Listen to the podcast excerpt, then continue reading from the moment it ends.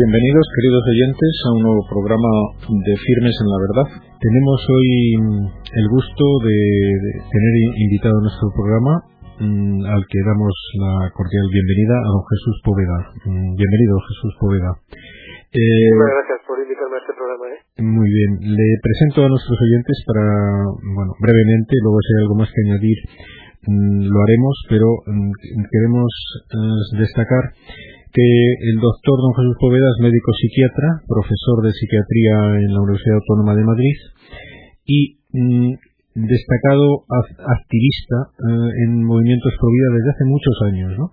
Y en calidad de, de, tal, de activista y defensor de la vida humana hasta, hasta límites que nos gustaría detallar a nuestros oyentes si es posible a lo largo del programa, que le hemos invitado hoy. ¿no? Queremos, mm, para empezar, mm, don Jesús, que nos haga caer en la cuenta a tantos oyentes de nuestro programa que quizás no son conscientes de ello, del grave momento que estamos viviendo en, la sociedad española por lo que respecta al derecho a la vida y, a, la, falta de, protección a la vida humana eh, antes del nacimiento. ¿Qué nos puede decir de esto? Bueno, pues que vivimos ahora mismo en un momento, como has comentado, José Luis, crítico, ¿no? Crítico porque tenemos una legislación española sobre el aborto que es permisiva, eh, en la actualidad hay 120.000 abortos, pero sorprendentemente esta situación puede empeorar, ¿no? Empeorar si ese borrador de ley que quiere sacar desde el Ministerio de la Igualdad sale adelante, ¿no? Entonces, el momento es crítico y, por otro lado es apasionante, es apasionante porque gracias a este borrador de ley se ha vuelto a, reabrir en España el debate social del aborto, que yo creo que fue un debate hurtado a la sociedad. Aquello se ha convertido en una falacia que nos ha llevado a, a que haya 120.000 abortos al año. Y en la actualidad hay un, tema, que es que aquella ley eh, ha traído 120.000 abortos al año. Y, aunque esa ley a la gente del movimiento pro y a los médicos en general no nos gusta, basta recordar que solamente el 2% de los abortos se hacen en establecimientos públicos de la ciudad social y el 98% se hacen en clínicas privadas, o sea que el aborto se ha convertido en un negocio privado, pues pasa que casi todos los médicos que trabajan en establecimientos abortistas, me cuesta llamarlos clínicas porque ahí no curan nada, pues casi todos los médicos que trabajan en estos sitios eh, tienen causas pendientes, tienen temas judiciales pendientes porque tienen trituradoras de fetos del tercer trimestre, porque tienen eh, denuncias por abandono de residuos humanos en las aceras próximas a los establecimientos abortistas, porque alguna mujer a la que le han practicado un aborto han denunciado al establecimiento abortista, porque algún marido que ha perdido a su mujer como consecuencia de una complicación después del aborto ya fallecido ha denunciado a las clínicas. Entonces casi todas las los eh, establecimientos abortistas tienen juicios pendientes, entonces quieran cambiar a toda velocidad la ley para que el negocio del aborto siga funcionando en España, ¿no? Entonces, el momento es especialmente apasionante por dos cosas. Una, porque se ha reabierto el debate social del aborto y además eh, ahora mismo ya inequívocamente de la mano de la medicina y del sentido común nadie pone en duda que la vida humana comienza en la concepción, ¿no? Y por otro lado, eh, ahora mismo hay una situación donde se ha visto que, que aquella ley del aborto ha convertido el aborto en España en un negocio de establecimientos abortistas, de unos pocos, por otro lado. ¿no? Es muy sorprendente ver que las redes de establecimientos abortistas en España, pues prácticamente podríamos decir que son tres. Una en el, en el Levante español, Barcelona, Valencia, Alicante, que la lleva un médico que se llama Morín, que es el de las trituradoras de fetos del tercer trimestre, que tiene juicios pendientes. Otra red de abortos que es la que eh, opera en Madrid y en Castilla León que es la encabezada por Dator, que es quizá el establecimiento más emblemático, que hace 15.000 abortos al año, es una cosa increíble, ¿no?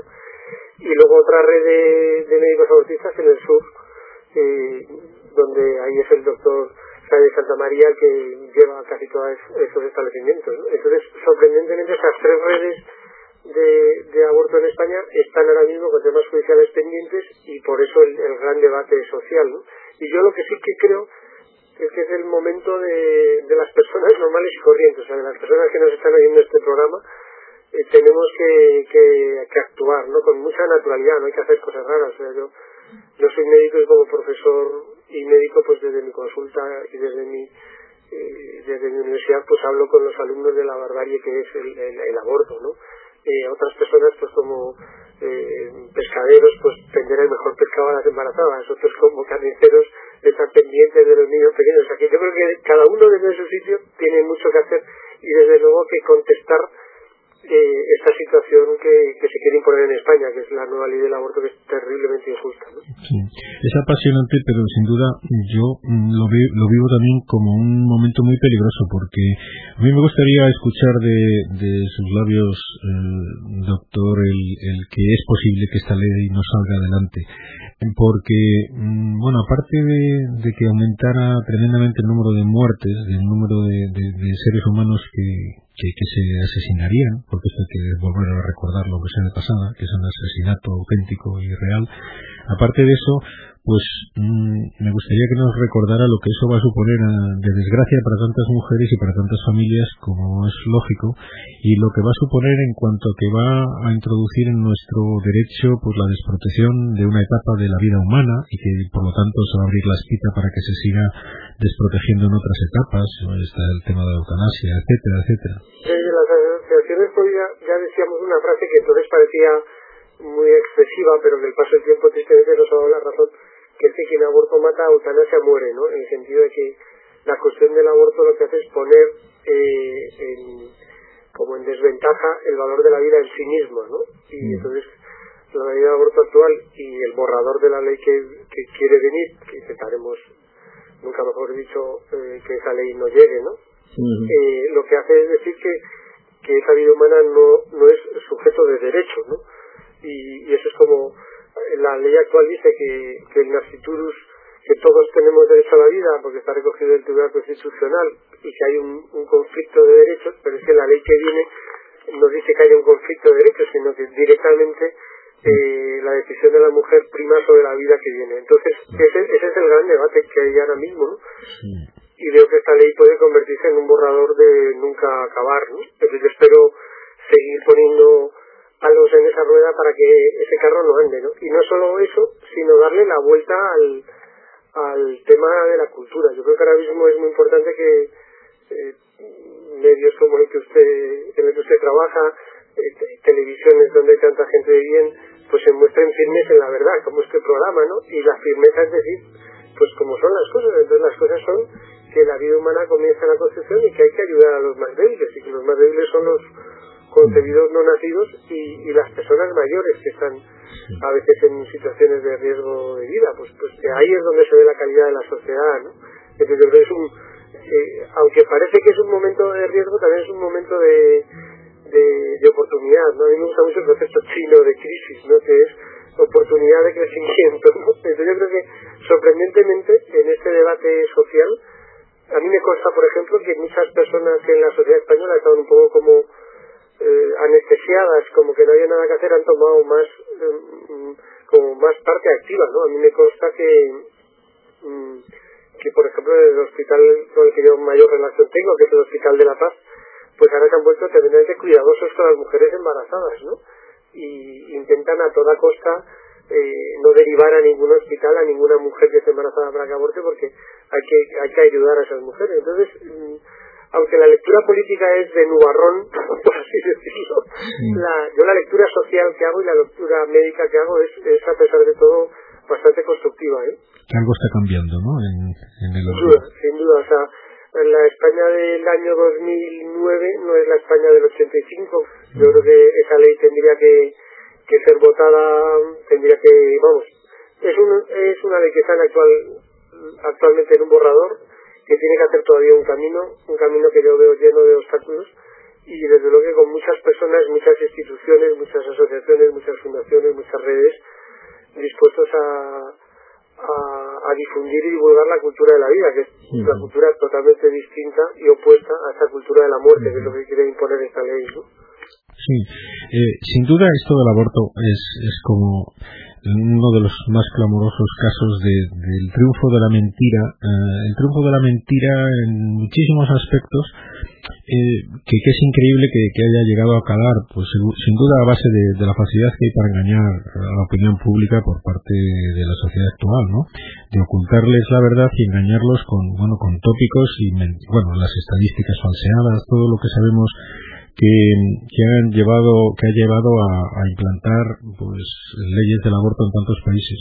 Aquí en España, mm, bueno, usted se ha hecho famoso por muchas cosas, eh, entre otras mm, recuerdo ahora una, una frase que hizo eh, hace poco puso de moda la objeción de ciencia, ¿no? Que decía usted que no que no necesitaba. Cuéntenos en qué consiste esto, que nos ayude a recordar la gran mentira. Sí, yo suelo decir que la que yo llevo 25 años ejerciendo la carrera de medicina desde que acabé ya hace unos cuantos años y he ayudado a muchas mujeres en situación de riesgo eh, vital para de, su embarazo, riesgo de vida, suelo decir, y pena de muerte para sus hijos en situaciones de, decidir abortar. Y, y, haber ayudado a estas mujeres y haber evitado abortos por objeción de ciencia. O sea, científicamente no hay ningún ginecólogo que esté orgulloso de lo bien que hacen los abortos, porque el aborto es como un fracaso en el mundo de la ginecología, ¿no? Ningún genetista, ningún biólogo serio eh, cuestiona que la vida humana comience en el momento de la fecundación, porque todos sabemos que, que lo que pasa ahí es que comienza la vida humana, ¿no? Y, y entonces eh, el aborto realmente desde el punto de vista médico es como un fracaso, ¿no? Desde el punto de vista social también, ¿no?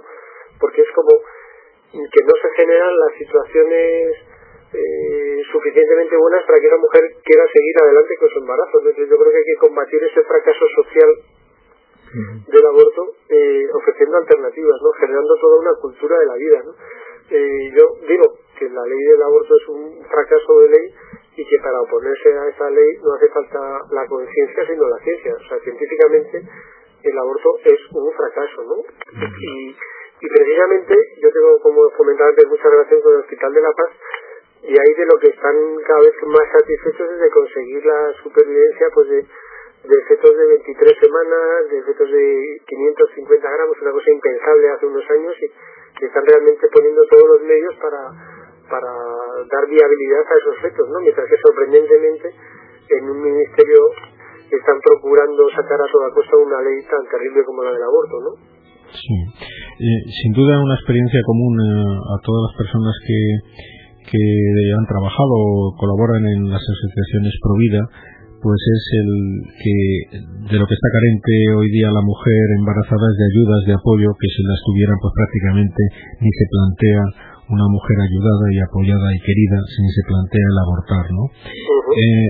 Mm, en este aspecto, mm, ¿qué sugeriría a, nuestros oyentes eh, para, para que esto cambie? Sí, yo creo que ahora mismo en España está habiendo un debate social muy interesante. De hecho, en algunas comunidades, como la comunidad valenciana, se ha puesto en marcha un proyecto que se llama Más Vida, donde lo que se está haciendo es ayudar precisamente o proponer alternativas a esa mujer embarazada. ¿no? O sea, lejos de ofrecer el aborto como una solución rápida y drástica, eh, ofrecer el, el apoyo institucional a esas mujeres, ¿no? Entendiendo por apoyo institucional que realmente la, la frase, al menos es la frase con la que más he ayudado yo a, muchas mujeres embarazadas es eh, ¿qué necesitas para no abortar? ¿no? Y muchas veces lo que necesitan es algo tan sencillo como un poco de apoyo psicológico, otras veces apoyan, necesitan ayuda jurídica por, por un tema de malos tratos, otras veces necesitan ayuda a lo mejor económica porque está en peligro su puesto de trabajo, ¿no? y que a veces con, con esa ayuda eh, es suficiente para que esa persona mm, cambie su opinión sobre el aborto. ¿no? A mí me ha llamado mucho la atención que, eh, hablando con muchas trabajadoras sociales, me dicen que muchas veces, que como trabajadoras sociales, si ellas ofrecen el aborto como primera, ellos le llaman recurso, a mí me, me repatea ese término de decir que el aborto es un recurso, como primera opción muchas mujeres optan por abortar pero si en cambio ofrecen otros recursos, como puede ser casas de acogida, ayudas para la alimentación del niño, eh, bolsas de trabajo para mujeres embarazadas. Nosotros, por ejemplo, en Madrid tenemos una bolsa de trabajo en call center, en trabajos de estos que se pueden hacer eh, desde casa y atendiendo un teléfono y, y, estando embarazadas sin ningún problema. Entonces, eh, y me decían estas trabajadoras sociales que cuando el aborto, en vez de estar en, en uno de los primeros lugares, aparece al final de la lista que muchas mujeres no optan por el aborto. Entonces yo creo que hay que cambiar esa mentalidad de que el aborto es un recurso para decir que el aborto es un fracaso, ¿no? Y que lo que hace falta es alternativas, como ya digo que en la comunidad valenciana con más vida se está dando la vuelta, o en la comunidad de Madrid con una asociación que se llama Red de Madres, que lo que hace es como movilizar a todas las asociaciones de tipo Provida, como la iniciativa que se ha tomado en muchas otras comunidades, como Castilla-León, de Red Madre, ¿no? Donde precisamente lo que se hace es como una red de todas las asociaciones con un 900, un teléfono directo que llamando a ese ya te, hacen como el traje a medida para esa mujer, ¿no? Pero bueno, es, lamentable, nos recuerda este tema de la red madre aquí, acabamos de enterarnos que una, un proyecto de promover una iniciativa legislativa popular para, para fundar y, bueno, para promoverlo de la red madre a nivel aquí en Cántabro, pues lo ha rechazado el Parlamento. Ahí un poco digo es que hay que seguir presionando, o sea, en Madrid nadie nos dio la red, sino que nosotros la conseguimos a base de presionar. En Castilla y León ha pasado lo mismo, nadie la ha dado, pero ha habido que presionar. Y en Cantabria, que además los cántabros son personas que cuando se empeñan en algo lo consiguen, eh, hay que empeñarse por porque desde la Consejería de Sanidad, porque desde la Consejería de la Juventud, porque desde la Consejería de Educación, esa iniciativa, que después es una iniciativa de apoyo a la mujer embarazada, siga adelante. Y si no ha salido a la primera, saldrá a la segunda, y si no, a la tercera. ¿no? No, sin duda, la, efectivamente, la, la, iniciativa social tiene que crear medios de ayudar a estas mujeres porque, bueno, porque no puede ser otra la, la postura de una sociedad responsable, ¿no? Vamos, yo a veces, no sé cuál es su experiencia, pero yo a veces con mujeres embarazadas, a veces hay como más facilidad para, para que estén receptivas a la ayuda externa, mujeres que no vienen mmm, como eh, inducidas o apoyadas a abortar por parte de, la familia, de la madre, de la suegra, del novio. cuando ve una mujer sola y, se encuentra apoyada, deja de estar sola, eh, es muy fácil que, entienda que eso hay que sacarlo adelante y que el otro es un error, etcétera. Pero cuando a mí me da la impresión de que muchas veces la, dificultan el entorno familiar o cercano a estas mujeres dificultan el que lo entiendan o les inducen ellos a, abortar con mucha facilidad no no es qué piensa de eso sí, eso es así eso es así o sea muchas veces la primera persona que, que ha tomado como una postura frente al embarazo marca mucho a esa mujer embarazada ¿no? por eso yo creo que es fundamental que en el ámbito como decía antes por ejemplo de las trabajadoras sociales eh, el embarazo sea una buena noticia no una mala noticia ¿no? Nosotros en Madrid hemos puesto un, un, sistema también de trabajo que está dando unos resultados extraordinarios, que son eh, unos test de embarazo gratuitos en, que se reparten en farmacias con un teléfono de ayuda a la mujer embarazada. ¿no? Entonces cuando la mujer eh, se hace el test y el test sale eh, positivo, directamente en la caja del, de, del predictor viene un teléfono de información a las mujeres embarazadas. Entonces a mí me parece que todo lo que sea trabajar en un sentido como constructivo, de que la primera noticia es una buena noticia, de, de que aunque la situación sea difícil, porque la situación social ahora mismo en España pues no es fácil y tal y cual, pero que esa, ese dicho famoso de que mientras hay vida de esperanza yo creo que hay que decírnoslo una y otra vez, no sé si es exactamente así, ¿no? mientras hay vida de esperanza y es muy importante apoyar esa esperanza y apoyar esa vida, ¿no? Además yo tengo un, una experiencia muy curiosa, ¿no? En, en España se ha empezado a hablar ya, de un síndrome que se llama el síndrome posaborto, que es ese síndrome que tienen muchas mujeres después de haber abortado, donde aparecen depresiones, aparecen intentos autolíticos, intentos de suicidio, sobre todo en el aniversario de haber abortado. Y, y, yo estoy empezando a describir otro síndrome, que es el síndrome post-provida, que es un síndrome curioso, que es el síndrome que tienen las mujeres a las que hemos podido ayudar desde Recepciones Provida, que años después, cuando estás con su hijo eh, no reconocen que iban a haber abortado, ¿no? Porque realmente la, psicología del ser humano, especialmente de la mujer, y cuando tiene a su hijo crecido o su hijo en los brazos, le parece terrible el aborto. ¿no? Entonces, creo que es de vital importancia, nunca mejor dicho, en ese momento de duda o de confusión o de encrucijada de la mujer embarazada, ofrecer una alternativa sólida, ¿no? De, de ayuda a esa situación de embarazo, ¿no? Síndrome post-provida, lo llaman. Exacto, me gusta llamarle así, es, el síndrome post-provida.